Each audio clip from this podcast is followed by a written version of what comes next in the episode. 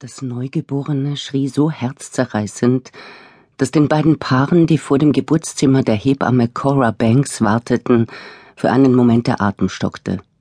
Dann aber strahlten James und Jennifer Wright vor Freude, während sich auf den Gesichtern von Rose und Martin Ryan, deren 17-jährige Tochter soeben das Kind auf die Welt gebracht hatte, traurige Erleichterung breitmachte. Die beiden Ehepaare waren sich nur als die Smiths und die Jones vorgestellt worden. Sie hegten auch nicht den Wunsch, die wahre Identität der jeweils anderen zu erfahren. Eine Viertelstunde später warteten sie immer noch gespannt darauf, das Neugeborene sehen zu können. Es handelte sich um ein dreieinhalb Kilo schweres Mädchen mit schwarzen Löckchen und heller Haut. Sie schlief. Aber dann schlug sie plötzlich ihre großen dunkelbraunen Augen auf. Jennifer Wright wollte sie schon entgegennehmen, wurde von Cora Banks aber zurückgehalten. Davor ist noch Geschäftliches zu erledigen, sagte die Hebamme mit einem schmalen Lächeln. James Wright öffnete die Aktentasche, die er bei sich hatte. 60.000 Dollar, sagte er. Zählen Sie nach. Die Mutter des Neugeborenen hatte man ihnen als 17-jährige Highschool-Absolventin beschrieben, die in der Nacht des Abschlussballs schwanger geworden war. Die Familie hatte es geheim gehalten, niemand sollte davon erfahren. Familienangehörigen und Freunden hatten sie erzählt, sie sei noch zu jung, um an ein College zu gehen, weshalb sie übergangsweise im Damenmodengeschäft ihrer Tante in Milwaukee arbeiten würde. Der 18-jährige Vater war weggegangen, um zu studieren, ohne jemals von der Schwangerschaft zu erfahren.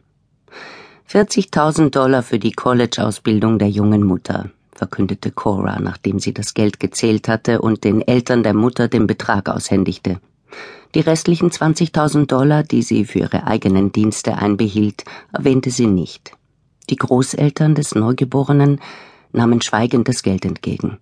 Jennifer Wright streckte sehnsuchtsvoll die Arme nach dem Baby aus. Ich bin ja so glücklich, flüsterte sie. Ich werde Ihren Namen in die Geburtsurkunde eintragen, sagte Cora Banks. Später wandte sie sich an die Eltern der jungen Mutter. Lassen Sie sie noch einige Stunden schlafen, dann können Sie Ihre Tochter nach Hause bringen. Im Geburtsraum versuchte die 17-Jährige die Wirkung des großzügig bemessenen Beruhigungsmittels abzuschütteln. Nachdem sie ihr Kind kurz hatte halten dürfen, wurde ihr das Herz erst so richtig schwer.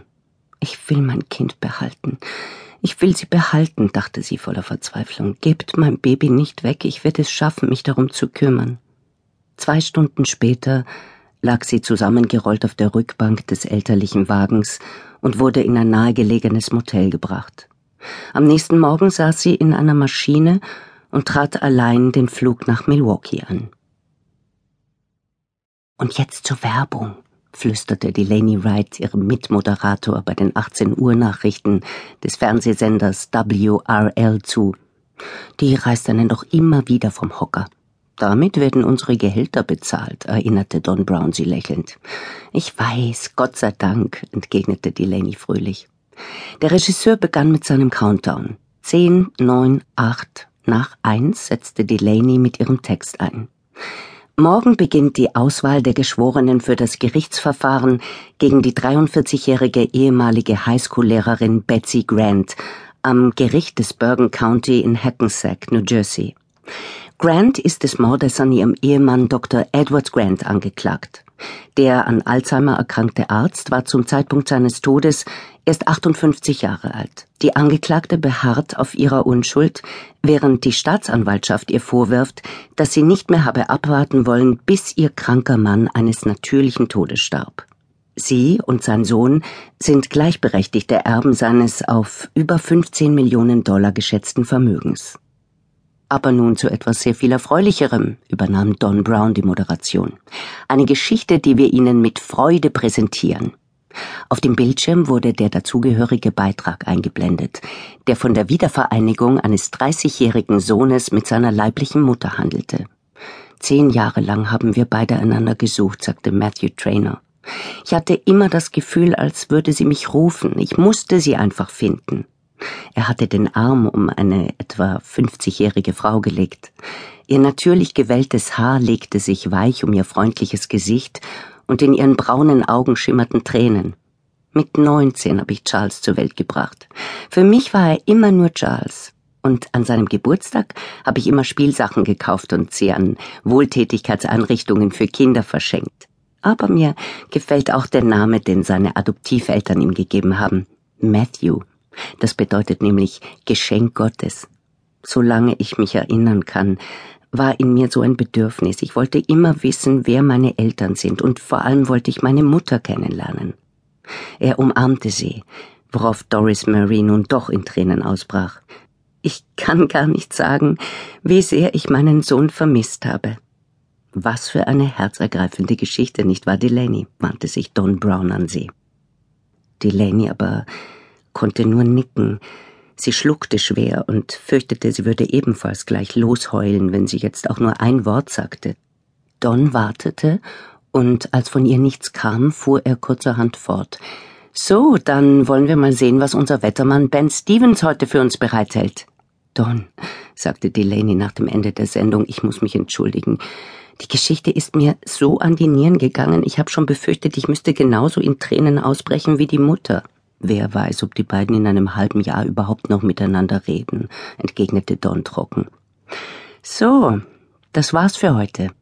Im angrenzenden Studio hinter der Glaswand sahen sie Richard Kramer, den Moderator der überregionalen Nachrichten auf Sendung. Delaney wusste, dass Don als dessen Nachfolger gehandelt wurde, wenn Kramer in Rente ging. Sie stand auf, verließ das Studio und tauschte in ihrem Büro ihre Bluse gegen ein Yogatop aus. Sie war heute lediglich für Stephanie Lewis eingesprungen, die eigentliche Co-Moderatorin, die sich krank gemeldet hatte. Ansonsten war Delaney für die Berichterstattung über den Betsy Grant-Prozess zuständig, was sie besonders freute, denn der versprach äußerst spannend zu werden. Sie nahm sich ihre Umhängetasche, verabschiedete sich von den Kollegen, durchquerte mehrere lange Gänge und trat hinaus auf den Columbus Circle. So sehr sie den Sommer auch mochte, nun freute sie sich auf den Herbst. Nach dem Labor Day lag in Manhattan immer so ein Sirren in der Luft, dachte sie. Insgeheim aber wusste sie, dass sie sich mit diesen Gedanken nur ablenken wollte. Der Beitrag über die Adoption hatte die Mauern aufgerissen, die sie so sorgfältig errichtet hatte, um dieses Thema nicht an sich heranzulassen. Sie musste ihre leibliche Mutter finden. James und Jennifer Wright hatten sie gleich nach ihrer Geburt adoptiert.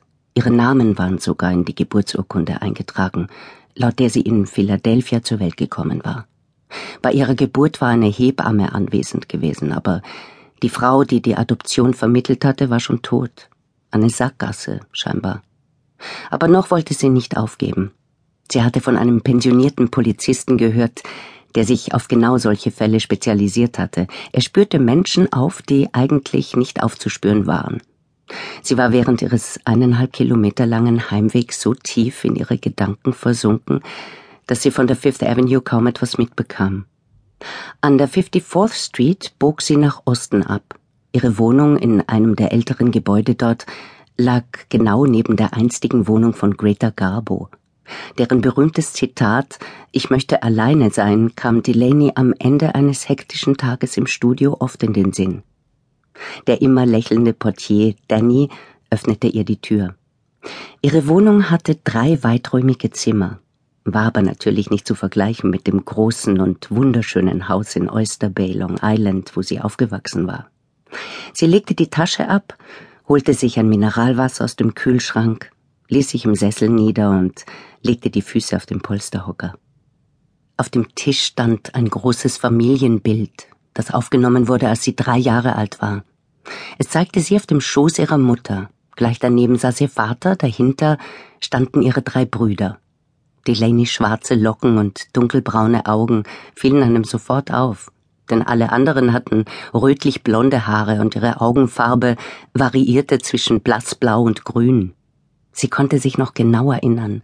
Als sie dieses Foto zum ersten Mal gesehen hatte, war sie in Tränen ausgebrochen. Warum sehe ich nicht aus wie die anderen, hatte sie geweint. Daraufhin hatte man ihr erzählt, dass sie adoptiert worden war. Nicht in diesen Worten, aber ihre Eltern hatten ihr in diesem frühen Alter, so gut sie es konnten, erklärt, dass sie sich ein Mädchen gewünscht hatten, und so war sie als Baby in die Familie gekommen. Im vergangenen Monat war zum 75. Geburtstag ihrer Mutter die Familie wieder in Oyster Bay zusammengekommen. Jim war aus Cleveland angereist, Larry aus San Francisco und Richard aus Chicago.